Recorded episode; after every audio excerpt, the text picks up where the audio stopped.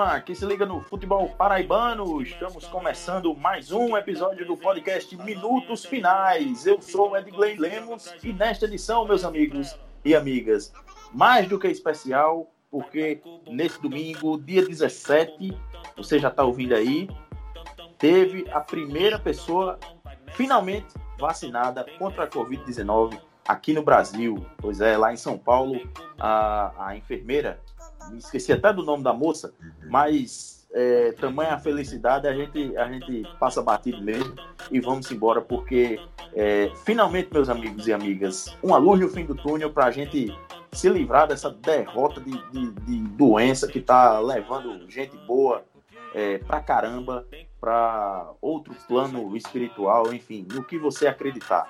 Mônica Calazans, viu, Edgley? Mônica Calazans, exatamente. Você já ouviu aí a voz do nosso Iago Sarinho. Então, meu amigo, seja bem-vindo, dê seu boa, bom dia, boa noite, boa tarde, enfim, sua saudação ao nosso torcedor e nosso ouvinte. Vem com o Bubu Tantan, galera. Chegou a hora de a gente se vacinar finalmente, né? E aproveitar para dar esse o nosso olá hoje. Bom dia, boa tarde, boa noite, não sei a hora que você está nos ouvindo. E aí chamar você para mais essa edição do Minutos Finais. Um dia histórico, né, para o Brasil, sem dúvida alguma, mas também uma semana muito interessante, bem movimentada no futebol paraibano e que abre as portas para também uma nova semana, com certeza com novidades nas equipes, novos jogadores e tudo mais. E é isso que a gente vai comentar um pouco aqui nessa edição. E mais uma vez um prazer, uma alegria enorme estar com vocês juntos no Minutos Finais. Aquele abraço. Teve isso, teve isso. Teve também o arbitral do Campeonato Paraibano. É, e antes de saber qual fórmula, qual qual a quantidade de times, de jogos, de datas que Ellison Silva preferia, é, eu quero saber se ele vai tomar no braço destro ou no braço canhoto, como diria nosso amigo Nildo Gomes. Saudações, Edgley, amigos do Minutos Finais, amigas do Minutos Finais, no canhoto, sempre na esquerda, prioritariamente, né? Finalmente, 17, remetendo a alguma coisa boa, dia 17 de pois é. janeiro, é. a primeira pessoa vacinada depois de muita desgraça. Mas é importante que as pessoas se, se cuidem ainda, daqui que todo mundo seja vacinado, que tudo isso acabe. Vai demorar bastante, mas já é um alívio que finalmente teremos alguma movimentação com relação à vacina, como tivemos movimentação em relação ao paraibano. Né? Não, não adiantou choro e ranger de dentes dos dirigentes por conta de dinheiro, como não adiantou choro e ranger de dentes do presidente da República, que, era, que é contra a vacina, né? ele é anti-vac, como, como as pessoas gostam de chamar mas vai ter Paraibano, o Botafogo já fez aí suas primeiras, seus primeiros movimentos de mercado, o Nacional de Patos também já está fechando uma parceria aí que é, acho que é pior do que não tomar vacina, mas bola para frente, isso a gente discute aí nesse episódio meio médico. Pois é, o, o excrementíssimo senhor presidente da República, ele é antivida, né? A gente já sabe porque ele, ele próprio já disse que a especialidade dele é matar. E tá aí, né? Mais do que provado e comprovado que essa é mesmo a, a especialidade dele. Então, bola para frente, porque finalmente temos a vacina, mas não quer dizer também que você pode sair lambendo corrimão por aí no meio da rua, é, fazendo desgraceira por, pelo meio da rua, porque ainda tem, né? Aquela que todo mundo tomar a vacina e ainda tem o tempo de, de resposta da vacina desenvolver o, o, o, os anticorpos em todo mundo. Então, vamos com calma. E ainda mais que a, a Coronavac, que ele é contra e que muita gente fica falando pejorativamente que é vacina chinesa, precisa de duas doses para tomar. Então, não é só tomar e sair rodando por aí feito doido, não, porque a maioria de nós, Edgley, da, da, nossa faixa etária e das pessoas que imagino que acompanham os minutos finais, vai seguir sendo vetor da, de transmissão por muito tempo, mesmo que não sinta alguma coisa. É. Falar em vetor de transmissão, desejamos melhoras ao nosso amigo Felipe Costa, que está Corongado está assintomático, gra a, graças a Deus, né? Mas que se cuide aí, que, que chegue a, a recuperação completa logo, logo mais. É isso, é isso. Vai, enquanto você não pode sair dando abraço, beijo e, e é, lambendo corrimão, você pode continuar ouvindo o Minutos Finais logo depois da vinheta da banda Razamate. O podcast Minutos Finais é a nova casa de discussão do futebol paraibano você pode ouvir onde e quando quiser. Basta ir no Spotify, Deezer, YouTube ou no site minutosfinais.com.br para ficar muito bem informado com as melhores opiniões sobre o futebol paraibano.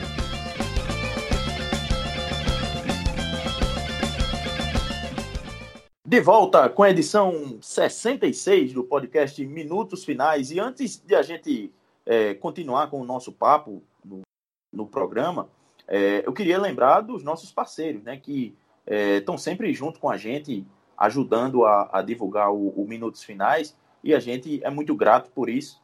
Então, queria começar já agradecendo a parceria com a loja Chic Chic, que começou no ano passado, é, e a Priscila, né, a moça lá da Chic Chic, tem um, um, catálogo mais do que vasto de produtos temáticos da nossa cultura nordestina e posso garantir que só tem coisa boa, porque finalmente, viu, Elson e Iago, depois de meses da nossa parceria iniciada, eu finalmente recebi minha camisa que estava é, confiscada por Pedro Alves. Então, pude finalmente é, falar, é, experienciar a, a, a vestimenta da, da Chic Chic. E olha, meu amigo, é coisa boa de verdade, coisa Ué, fina. Oi. Deixando claro, evidentemente, que o problema na entrega aí foi justamente por parte do, do nosso amigo, né? Que é um. Do entregador, do entregador, exatamente. Um péssimo entregador de camisas, viu? Não, e se não, não chegou é... cheirosa, é capaz dele ter usado, porque ele tem problema com tomar banho, então se não chegou cheirosa é porque ele usou sua camisa. Já não, sabe. não, não. Ó, quanto a isso aí, tava perfeita. O, o arranjo estava bonitinho, do mesmo jeito que, que Priscila preparou a camisa tava cheirosinha, por incrível que pareça? Tava cheirosinha. Não sei se Pedrinho comprou o mesmo aroma que ela, que ela coloca lá, mas é, é, a camisa estava em perfeito estado. Então, muito obrigado, Priscila, pela, pela camisa. Depois faça aquele story maroto para ajudar a divulgar. E você que quer também vestir, andar, andar nos trinques, né? Igual diz o pessoal lá do interior. É, e sair para enfim, sair para canto nenhum, né? Ficar, pra, ficar em casa, sair para tomar a sua vacina no postinho de saúde, você é só seguir lá no Instagram o arroba e ficar ligadinho. Por quê? Quem é ouvinte do Minutos Finais, eu vou até falar baixinho aqui para você ouvir com atenção. Quem é ouvinte do Minutos Finais tem sempre aquela molezinha, aquele desconto. Então, basta chamar lá no inbox da Chique Chique e falar a seguinte palavra-chave vacina. Pronto. Tá aí. Garantiu 15% de desconto em camisas e canecas e quadros, enfim. Todo o catálogo da Chic Chic você vai ter o seu descontinho. Então, corra lá no arroba Chic Chic, fale lá no inbox e mande a palavra-chave. Outro parceiro nosso, que aí eu queria agradecer demais também a parceria, é o FutePB. Rafael tá sempre por aí ligado em, em tudo que está acontecendo no futebol paraibano, seja no, no amador ou no profissional. E aí, meu amigo, ontem, ontem, Edson, 8 horas da noite, abri aqui o, o, o Instagram, do nada, tava lá uma live de, do, do FutePB. O cara tava acompanhando o quê? Um jogo de futsal, meu amigo. Então, o cara tá onde, onde a coisa tá rolando, onde a bola tá rolando, ele tá em cima. FutePB lá no Instagram, é só você seguir que vai ficar ligadinho tudo que acontece no, no esporte paraibano, tanto no amador quanto no profissional. Beleza? E aí, meus amigos, acho que podemos começar finalmente o, o, o nosso episódio 66, porque é, a gente vai falar e muito do que aconteceu na última sexta-feira no arbitral do Paraibano. É, finalmente os clubes resolveram né, se sentar, e, e conversar sobre o que precisava ser feito para que o campeonato acontecesse. E aí a, a Federação Paraibana de Futebol recebeu os oito clubes que vão disputar a competição a partir de março, lá num hotel na beira, na beira da praia, lá aqui em João Pessoa. E, e queria saber de vocês, é, inicialmente, se vocês esperavam uma fórmula diferente ou, ou, que a proposta com mais datas fosse, fosse prosperar, porque honestamente eu não esperava que isso fosse acontecer, dada a situação de, de ausência de público nos estádios, é, acertadamente, inclusive por conta das medidas de isolamento social. É, então, uh, acredito que por esse componente que é muito importante no, no, no transcorrer de um campeonato, a proposta com menos datas fosse prosperar e é, foi o que aconteceu. A gente vai ter um campeonato com apenas jogos de ida no, no, na primeira fase, uma espécie de repescagem, porque os, os dois primeiros é, colocados passam para a semifinal, e do terceiro ao sexto eles vão. O terceiro é o sexto, né? Isso, é, terceiro, terceiro, contra o sexto e quarto Isso. contra quinto. Vão fazer uma repescagem para a segunda vaga nas semifinais. Exatamente. Eles fazem essa repescagem que vai definir os outros dois semifinalistas. E aí, semifinal em jogo único, na casa do, do, dos times de melhor campanha durante a primeira fase, não contando a, a fase de repescagem. E final com ida e volta, totalizando aí 11 datas, além de um, um jogo para definir o, o terceiro colocado, né? Que vai ser disputado, é, pelo menos pelo que a gente imagina, vai ser disputado na véspera da final do Campeonato Paraibano. O campeonato está previsto para começar no dia 17 de março. As finais acontecerão no dia 23 e 26 de março. De maio, Acharam de maio, dessa... de maio. De maio, né? Iago, Elson, o que é que vocês acharam dessa, dessa, dessa fórmula que foi escolhida? A fórmula, é, é, falar sobre regulamento de campeonato paraibano é sempre um negócio bem complicado, né? Vocês sempre esperam o pior. É, apesar de não concordar com essa repescagem aí, é, eu gostei da fórmula do campeonato, acho que é, que é simples. É, esperar até quando o primeiro clube vai arrumar alguma confusão por conta do, do regulamento, dizer que que ele, que ele é omisso e, e, etc., mas eu li o regulamento. Mas nesse primeiro momento eu achei tudo muito claro, muito esclarecido, não deixa uhum. brecha para ninguém, mas aí nossos, nossos departamentos jurídicos certamente vão trabalhar para isso, né, que é para beneficiar seus próprios clubes. Mas acho uma, uma tabela bem válida, acho muito injusto o sexto colocado disputar uma vaga contra o terceiro, por exemplo. É, é, é bem possível e provável até que o terceiro colocado tenha por exemplo, dobro de pontos do sexto colocado, e aí os dois vão disputar uma vaga na semifinal, e aí eu não, não gosto. Isso me deixa um pouco insatisfeito, como... mas acho que, que é válido. É, é importante ressaltar também que teremos só um rebaixado, né? Que estava essa dúvida de se seria um, se seriam dois rebaixados, vai ser só um time que vai cair para a segunda divisão do Campeonato Paraibano. Então, acho que é apenas o sétimo lugar que não vai, não vai ter nada aí nessa primeira fase. Então, tem tudo para ser uma disputa boa. Acho que alguns times vão jogar mais em casa do que fora. E aí depois vão. Certamente isso aí vai ser o principal motivo de choro, sabe? De, de quem no decorrer do campeonato. Vai ter time dizendo que é prejudicado, porque vai jogar menos jogos em casa e vai usar isso como desculpa e etc, etc. Mesmo com portões fechados. Mas acho que o que mais me deixa triste, vamos dizer assim, com esse novo regulamento. É uma volta de uma situação que não acontecia desde que Amadeu Rodrigues assumiu a presidência da FPF, por exemplo, em 2014 ou 2015, se não me engano. Novamente, os custos de arbitragem, desde o deslocamento e hospedagem, e hospedagem vão ficar para o time mandante. A federação que vinha bancando essas situações desde então acabou abrindo mão, entre aspas, disso. Deve estar, tá, a mesada da CBF deve estar diminuindo, né, alguma coisa assim vai alegar dificuldades financeiras por conta da pandemia do coronavírus, etc. Mas a, a, com certeza os clubes foram mais prejudicados do que a própria federação com essa situação. Então vejo uma questão de sensibilidade, uma questão de, de que não seria necessário que isso acontecesse. Isso aí certamente faz diferença, muita diferença para os cofres dos clubes, principalmente os, os clubes de menor investimento, do que faria para a federação. Mas já era esperado uma federação que é realmente muito omissa na, na luta dos clubes, que sempre tenta tirar seu corpo fora e mais uma vez vai tirando seu corpo fora de uma despesa que pode parecer pouca coisa, mas, por exemplo, é, no jogo, do, no jogo se, se o time, com, com portões fechados, ninguém vai conseguir arrecadar com torcida. Então, certamente o dinheiro já vai sair dos, clubes, do, do, dos cofres do clube para cobrir esse tipo de hospedagem. E para os clubes que já têm pouca arrecadação é, sem, sem a, a, torcida na arquibancada, certamente isso vai acabar pesando. A gente tem os três grandes, por exemplo, em dificuldades financeiras muito grandes, imagina os times de menor investimento, né? Então, é uma situação muito complicada, mas me agrada o formato do campeonato, e inclusive ele ser menor. Não entendo com essa crise toda e com todo esse problema alguns times quererem um campeonato mais longo.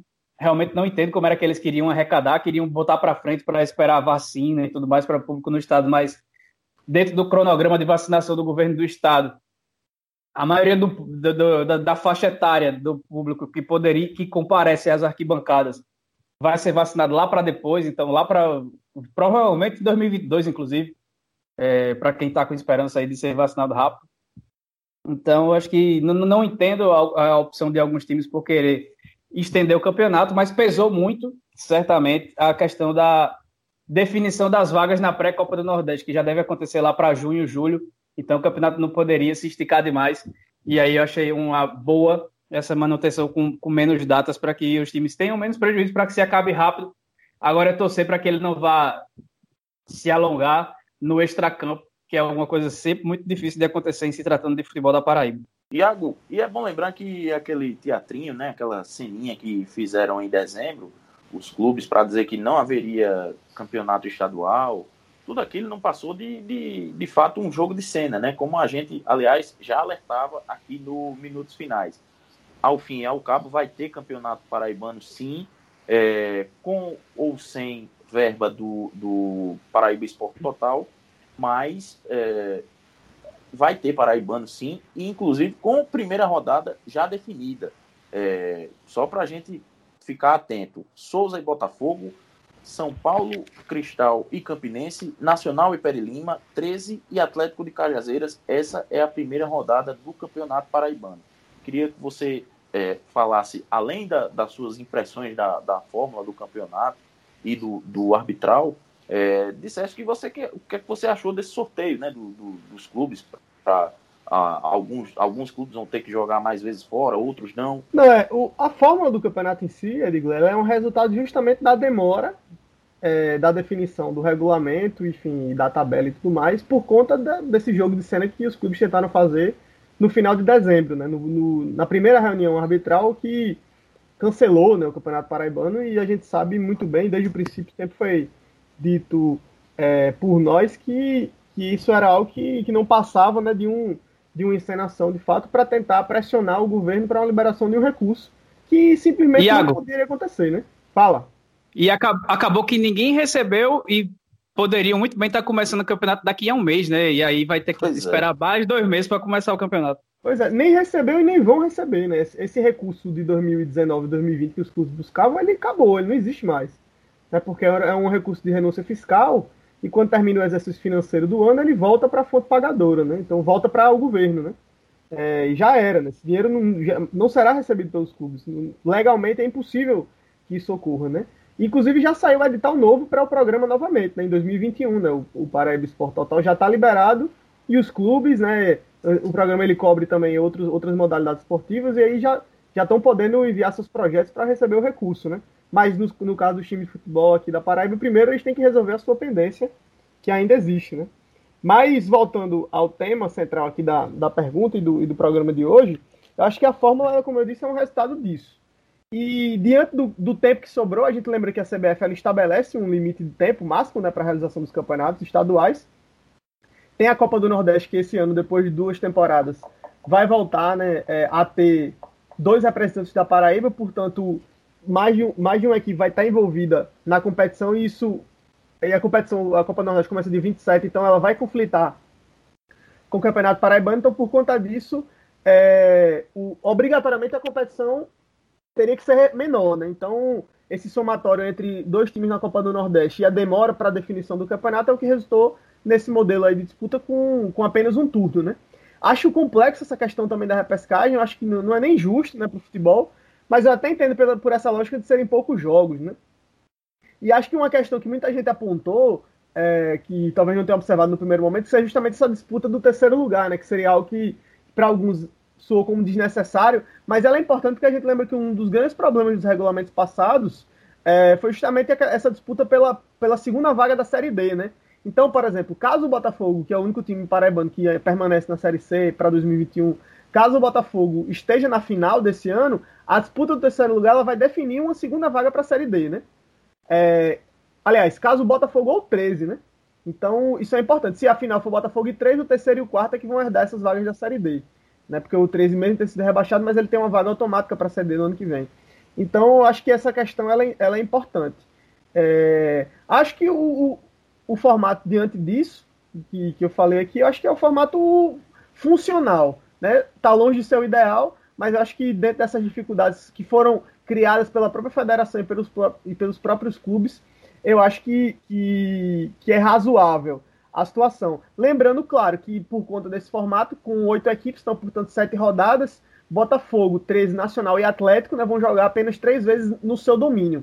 Como o campeonato não deve ter é, torcida, aliás, não terá torcida, seguramente não terá torcida nesse primeiro semestre, é, isso é um fator que não vai pesar tanto, né, mas pode sim ser algo que, como o Alisson falou, possa ser alegado mais para frente por alguma equipe esse prejuízo. Né? Mas eu acredito que é, nesse primeiro momento, pelo menos a, a, a, diante dessa condição de não ter torcedor e tudo mais, eu acho que esse não, não chega a ser um, um grande problema. E acho que diante do embrólio todo que teve, a solução não foi tão ruim. Fica também, corrobora aí com o que Ellison colocou, a, o meu lamento pelo retorno da cobrança das taxas de arbitragem para os clubes. Né? Acho que no momento como esse, a, a, a federação deveria ter um mínimo de sensibilidade e compreender que se ela tem alguma dificuldade, é, essa dificuldade não se compara à enfrentada pelos clubes, especialmente os clubes de menor orçamento, né, que vão ter que, além de tudo, para poder estar no campeonato que é deficitário, é, ainda ter mais custos por conta de uma taxa de arbitragem é, que poderia ser muito bem custeada pelo FPF, como vinha sendo em anos anteriores. É, Edgley, outro ponto de discordância meu é que com essa repescagem aí, além de, de ser injusto para o que eu entendo como para o futebol, melhor para o futebol, né? Já que vai ser uma fase de uma, um, um turno único em que era para se classificar os melhores para as semifinais, e aí o sexto colocado pode entrar na vaga do terceiro. É, esse, esse jogo da repescagem, que eu entendo que é para movimentar mais gente, mas poderia muito bem ser um segundo jogo da semifinal, né, que vai ser disputado em jogo único. Então não, não entendo muito bem essa lógica, mas querer uma lógica na elaboração de uma tabela de, de competição aqui dos nossos, dos nossos dirigentes é, é querer muito, aparentemente. Pelos relatos, o Elson e Iago, tinha dirigente que não estava nem entendendo direito a, a, a fórmula lá na, na, no arbitral. Ô, Edgley, é, só mais um ponto aí também que, que eu acho que, que talvez fosse interessante. É, em vez de você ter uma repescagem de repente é, por uma vaga de semifinal, acho que talvez fosse mais válido você ter isso na lógica do rebaixamento, né? Porque de fato, um começo ruim no campeonato tão curto, ele pode implicar no rebaixamento de uma equipe, né? e de repente fosse mais interessante você ter um modelo na disputa de baixo da tabela, até para que os clubes pudessem ter mais partidas, poderia estar sendo disputado ao mesmo tempo que as semifinais, por exemplo, e as finais. Você poderia ter um, jo um jogo ou de repente um quadrangular, alguma coisa assim, é, que pudesse suprir e dar a chance de alguém que foi mal no começo da competição de repente se safar, né? Mas eu acho que de fato fica meio esdrúxulo essa questão da repescagem. É, no entanto, reforço, acho que dentro do que poderia ter sido, foi menos ruim a solução encontrada aí, pelo menos para esse primeiro momento aí, para o campeonato poder acontecer. Lembrando né, que o Campeonato Paraibano ele é fundamental, além do título, para garantir das vagas da Série D, Copa do Nordeste e Copa do Brasil. Né? Então, por isso mesmo que lá atrás a gente sempre disse, sempre apontou que o campeonato ele iria correr, independente do embrólio ou não, criado pelos clubes e pela federação. Sobre esse jogo de terceiro lugar, que para muita gente pode ser um jogo desnecessário, mas é bom lembrar que todo ano, ano atrás de ano, os clubes ficam é, divergindo de como é que é escolhido o terceiro Isso. lugar, principalmente nesses últimos anos em que o Botafogo, que está na Série C, acaba indo para a final e aí a, a, vaga na Série D acaba indo para outro clube. Aí falam que é o, o, semi, o pior, o, o, melhor semifinalista, aí diz que é o melhor da, somando os, os, pontos e tudo mais, mas aí agora ficou decidido que os quatro primeiros serão os quatro, os quatro semifinalistas e que o terceiro colocado, se necessário, será definido aí num, num jogo extra que pode ou não ser realizado. Não sei como é que no regulamento está dizendo que esse jogo pode ser realizado, porque não vai ter outra maneira de, de decidir, né? pois é. é. Era melhor ter colocado como, como prego batido e ponto virada, né? Como que será realizado, porque é, enfim, né? Há a possibilidade mesmo dele, dele ser, como o Iago até já destacou anteriormente, o definidor do, da indicação da segunda ou da, da das duas vagas do, da, da Série D. É uma Série D. E aí, Edgley, e aí, por exemplo, se um, com, com esse regulamento aí você pode achar que é a primeira brecha, com esse pod aí no regulamento, um time que, se no, nas duas semifinais, um time perder de 1 a 0 o outro perder de 3 a 0 que perdeu de 1 a 0 vai dizer, não, meu saldo de gols é, é, é melhor do que o outro, então não tem para que esse jogo ser disputado. É, ainda tem isso. É, sempre tem essa alguma brecha para. Ou seja, acharam, acharam a solução e criaram um problema para essa, essa solução ah, encontrada por eles mesmos. Né? Ou seja, parece que é, essa parte aí do, do regulamento ela é feita sempre para ter um problema. Acho que é para não suprir de, de manchetes. Só pode ser essa lógica. Acho que foi, amigos, acho né? que a, essa proposta aí já foi já no final da, da reunião. Todo mundo já estava pensando era no, no suculento. Por isso que aceitaram assim de bolo. Acho que só reforçar que, é, que ficou nítido que o, o, a reunião anterior não passou de um jogo de cena, né? Então, é. basicamente, para comprovar isso, e acho que no final das contas, quem protagonizou aquele episódio sai, sai, sai feio, né? Sai feio nessa história porque manchou o, a imagem do futebol paraibano, isso foi manchete nacional, enfim, o cancelamento da competição, algum, mais um episódio triste para o nosso esporte. E eu acho que é algo para mostrar que é preciso ter mais seriedade com as coisas, né? Que não dá para fazer é, jogo de cena ou, ou, ação política barata diante de algo que é tão importante para tantas pessoas e para o torcedor especialmente.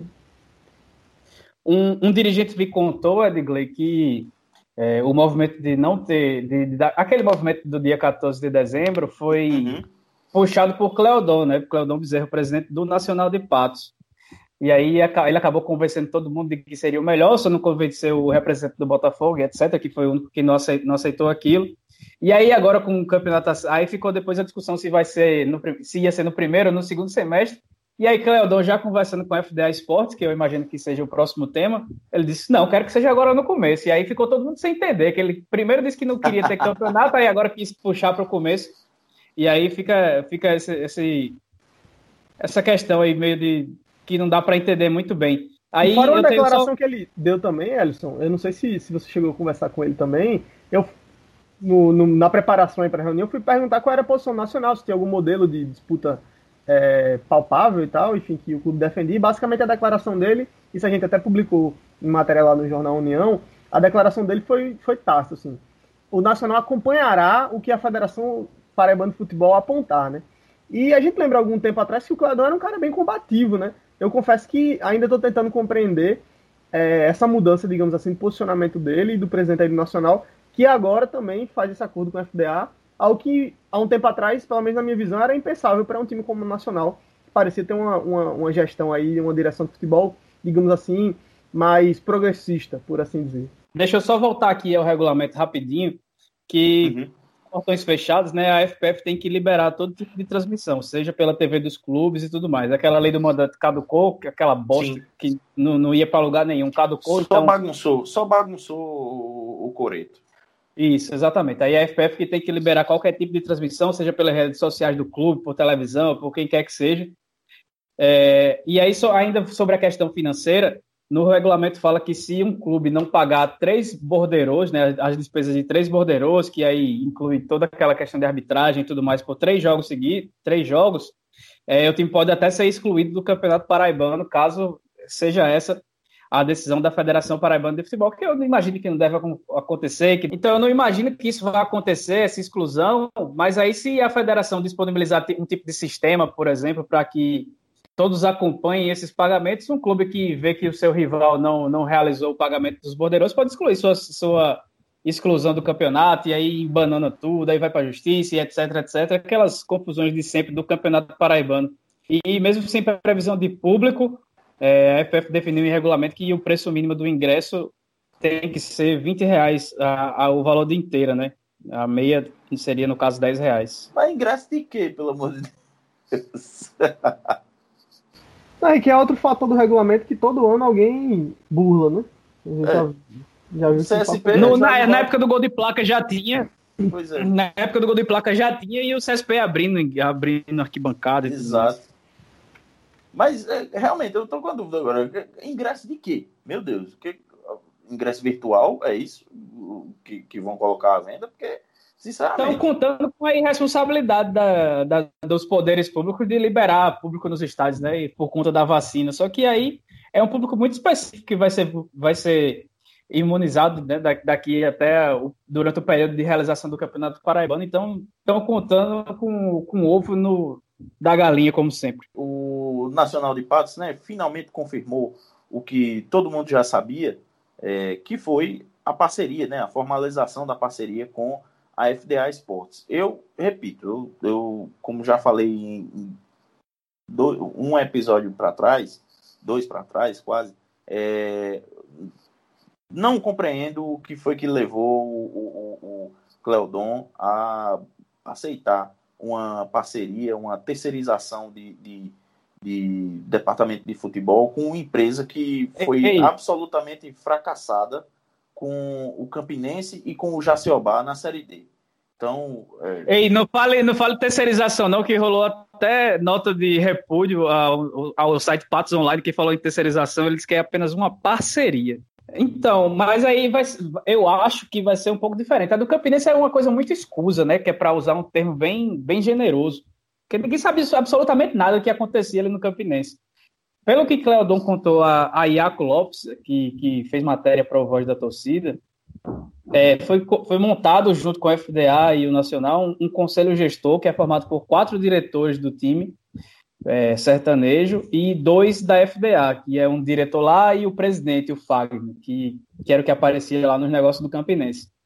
Os salários, a FDA vai ficar, vai ficar responsável pela parte dos salários de, da comissão técnica e dos jogadores, e o, o, o, Nacional vai ter que pagar essas despesas do dia a dia, hospedagem, é, alojamento, alimentação, essas coisas vão ficar tudo é, pra, por responsabilidade do, do próprio clube. E aí tudo que o Nacional arrecadar, com qualquer coisa que seja, qualquer coisa que seja, vai ser dividido 50% e 50% com a FDA. Então, é, é, é, inclusive, o Nacional já tem, acertou com o treinador, não divulgou ainda, mas já acertou com o treinador, que deve ser anunciado, anunciado essa semana.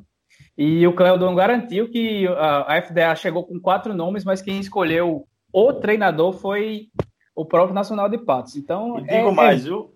O hum. treinador tá esperando só a rescisão com o clube atual dele.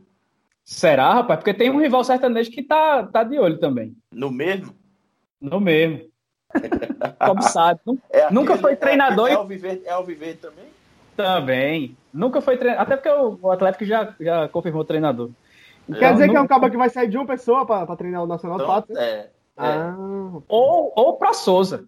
um cara, que, um cara que foi três vezes artilheiro do Campeonato Paraibano consecutivo. Exatamente, ele ah, mesmo. Jogou nos três grandes, né? Interessante. Isso. Exatamente. Eu acho que já o nome dele começa com W, o nome dele começa com W e termina com 9.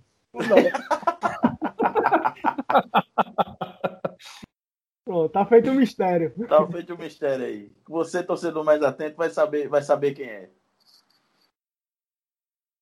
Não, é, Digley, minha, minha parte sobre esse tema, cara, eu acho, primeiro, esse lance desse conselho gestor do Nacional, eu espero estar errado, mas para mim me parece uma coisa muito para inglês ver, né?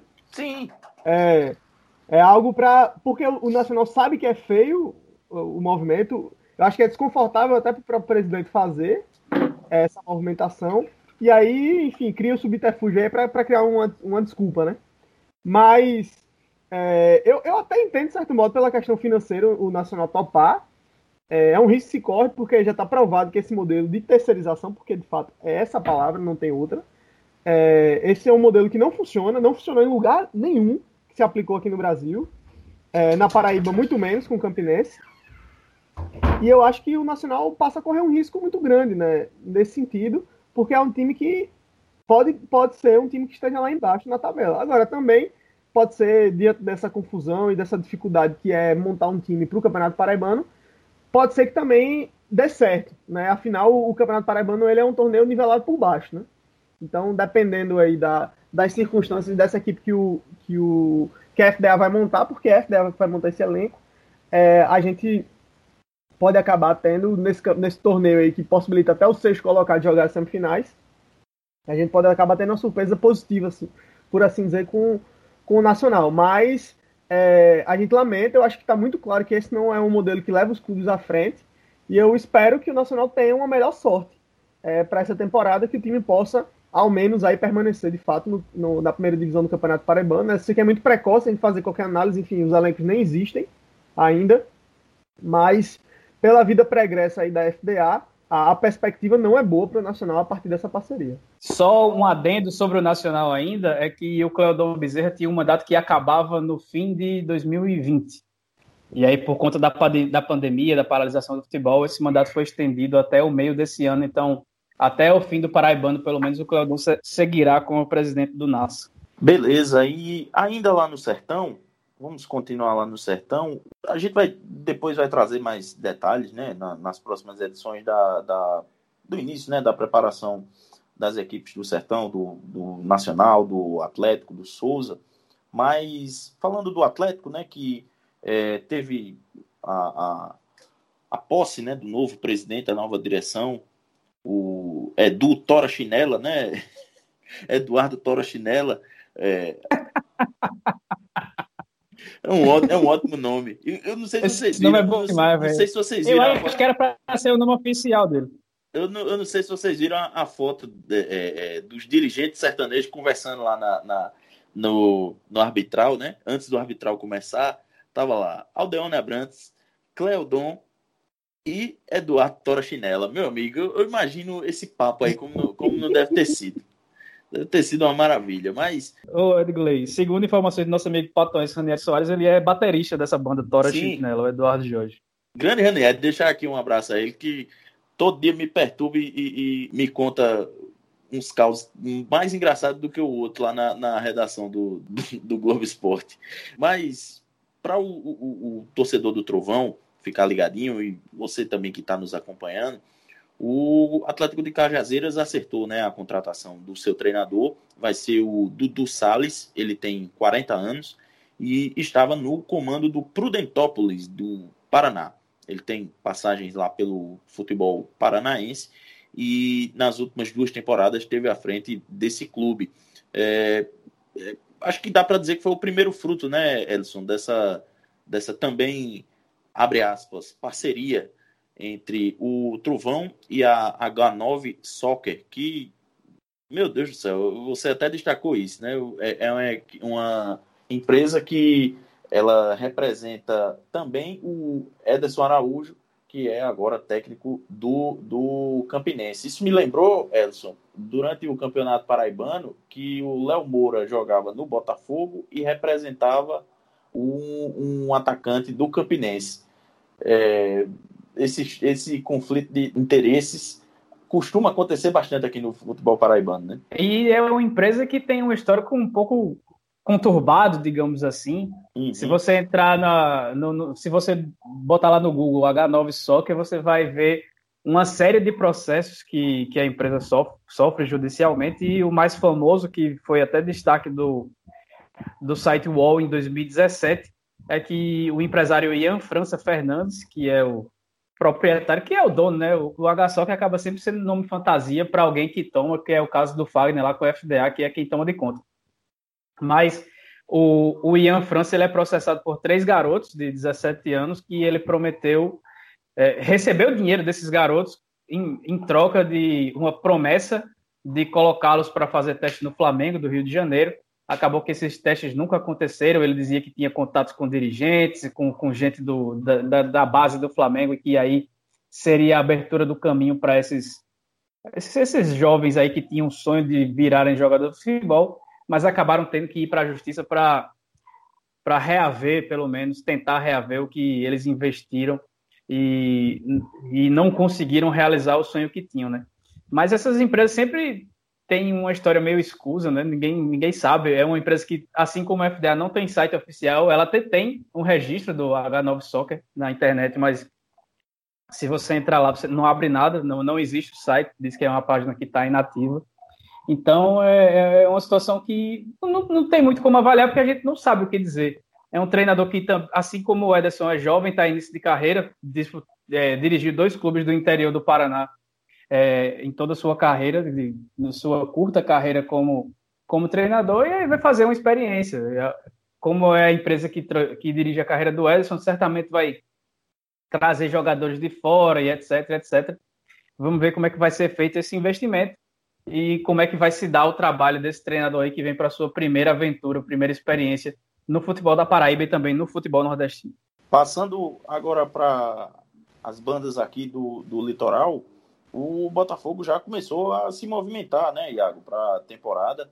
Depois de anunciar o Marcelo Vilar como treinador semana passada, o Belo confirmou as renovações né, do goleiro Felipe e na noite do domingo também o do goleiro Jean, dos zagueiros Fred, Gabriel Iano, os volantes Rogério, Juninho e o meia Marcos Aurélio, além do jovem Cezinha, o atacante, né?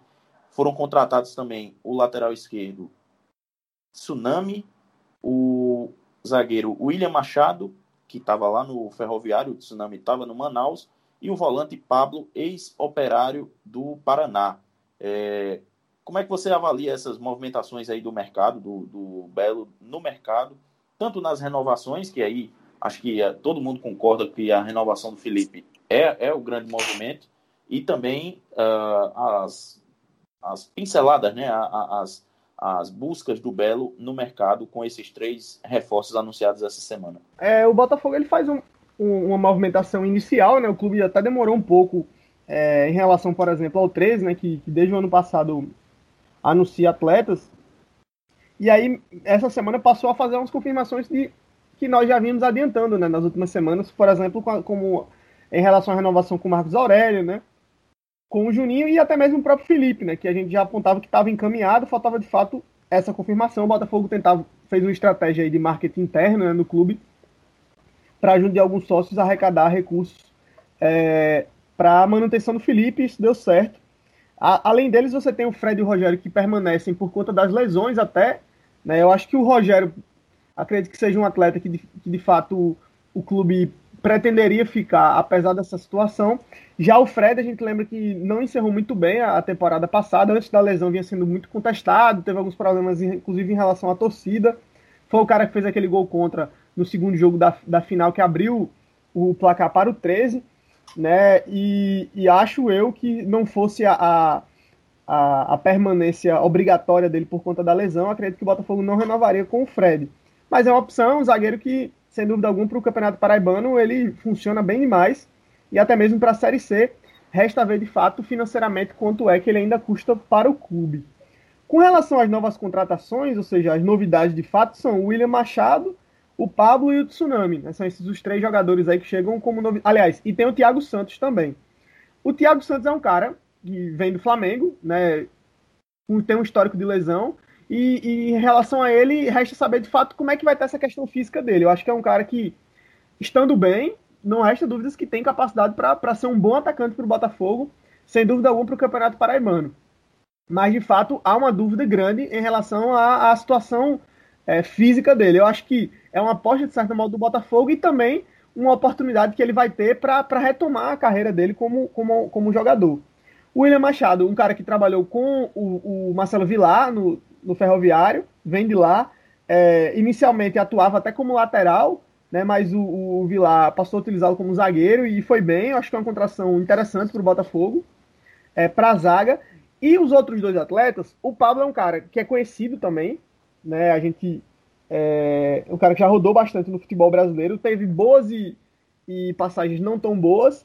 Vem de um momento assim meio discutível na carreira, né? Vinha vendo vendo o aparato de Ponta Grossa, mas não vinha sendo opção, não vinha sendo titular. Dentro dessa nova, dentro dessa nova momento é, financeiro do Botafogo, acho que é um cara que, que pode encaixar, enfim, eu acho que não é uma contratação ruim. Já em relação ao Tsunami, ele era o lateral esquerdo reserva né, do, do, do Manaus. É, bati um papo esses dias com, com a, a Larissa Balieiro, né, que é repórter é, setorista lá do Manaus. Enfim, geralmente a gente faz isso, busca quando a gente não conhece o atleta de fato, eu não, não conhecia o futebol do Tsunami, a gente foi buscar referências, né? E a referência com relação ao Tsunami não é muito boa, né? Que é um cara que realmente não se firmou lá no Manaus, era um jogador reserva. É... E aí resta ver se ele vem para o Botafogo para compor o elenco ou se de fato vem para ser o lateral titular do Botafogo. É, o que se tem, o que eu tenho de informação com ele é que é um cara que ofensivamente até contribui, mas defensivamente ele, ele tem alguns problemas, ele acaba comprometendo em alguns lances. Então é um jogador que eu acho que o torcedor talvez, né, precise ficar um pouco mais atento para esse começo de temporada e a gente vê se de fato ele vem para ser um cara para compor o elenco, que aí eu acho que já é uma situação, ou se vem de fato para ser o lateral esquerdo titular do Botafogo, que é, também anunciou, a, a, aliás, não anunciou, né, mas, mas foi confirmada a não permanência do, do, do Mário Sérgio, que era um lateral que vinha sendo titular, um jogador de qualidade, mas que sofreu muito com lesões durante a temporada, acabou desfalcando o Botafogo em várias partidas, é, e acho que por conta dessa condição também, e a pedida salarial dele acabou não renovando. Acho que em relação ao Botafogo é isso. Ainda muito um princípio de montagem do elenco, falta muita gente para chegar. Essa semana, com certeza, vão, vão, vamos ter novidades aí com relação a essa montagem de elenco do Botafogo.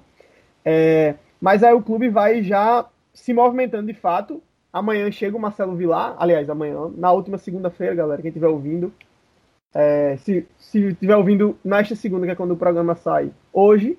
No dia 18, no dia 18. No dia 18 se apresentou ou se apresentou Marcelo Vilar. Se você estiver ouvindo mais pro meio da semana ou pro final, na última segunda, dia 18, se apresentou Marcelo Vilar no Botafogo. Deve chegar também com atletas. Então, mais ou menos é, é essa perspectiva em relação ao Botafogo.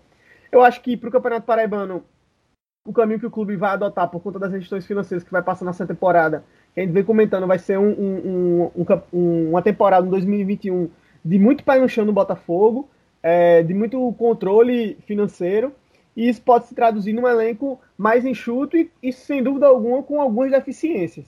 Né? Mas também é, que confia muito no olhar do próprio Marcelo Vilar, no trabalho do Francisco Sales, é, que é o novo diretor executivo da equipe, para montar um elenco, apesar de pouco, é, apesar do clube ter pouco, pouca bala na agulha, digamos assim, mas para montar um elenco que seja competente, eu acho que para o Campeonato Paraibano o Botafogo tem totais condições de fazer isso. Já para a Série C, a expectativa, o próprio Marcelo Vilar já deixou isso claro, é que o time aí possa fazer algumas incursões no mercado. A gente lembra que esse primeiro semestre é muito difícil competir com, principalmente o Campeonato Paulista, é, que as cotas, por exemplo, de participação do Campeonato Paulista são superiores às cotas de participação da Copa do Nordeste. Então, primeiro semestre são vários times com, com, com muita grana lá, então fica mais complicado. Já para a segunda parte do ano, talvez o Botafogo consiga aí trazer alguns reforços pontuais e, e aí sim formar um elenco mais forte para pensar na Série C. A permanência do Fred, eu acho que ele, junto com o Felipe, serão os dois jogadores que vão ficar acima do teto, e Iago, que você trouxe até no, no cabine esportiva lá da Tabajara, que, e também acho que aqui no Minutos Finais deve ser de cerca de 8 mil reais, então esses dois devem permanecer. Eu também concordo com você que se não fosse a questão da lesão, o Fred dificilmente ficaria, mas também faz todo sentido que, que os dois jogadores acima do teto do time de Marcelo Vilar lá seja da defesa, né? Porque é um treinador que preza muito por arrumar primeiro a defesa antes do ataque e é até mais fácil também para o time que não leva gols, a vitória sempre fica mais fácil. Então, acho que o, os movimentos de mercado acabam sendo interessantes, mas o torcedor do Botafogo também não deve esperar muito mais do que isso. Deve ficar nessa casa aí, vão, vão vir certamente jogadores que a torcida não vai conhecer, jogadores que a torcida vai desconfiar, mas é o que o time tem para trazer, tem para oferecer nesse momento de reconstrução. E é importante que o Botafogo faça isso, como a gente já citou várias vezes aqui no Minutos Finais, de que preze muito pela sua saúde financeira para conseguir investir é, bem e investir se, seguramente, sem, sem colocar em risco o futuro do clube, diferente do que fazem os times de Campina Grande, por exemplo, que sempre gastam enlouquecidamente e os frutos acabam sendo colhidos, estão sendo colhidos. Então é importante que o Botafogo façam isso.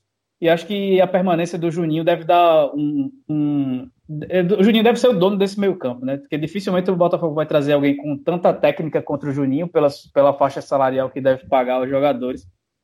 Então, se você contar que Rogério, Juninho e Marcos Aurélio devem ter vaga, vagas cativas no meio campo do Botafogo, que deve investimento, investir menos.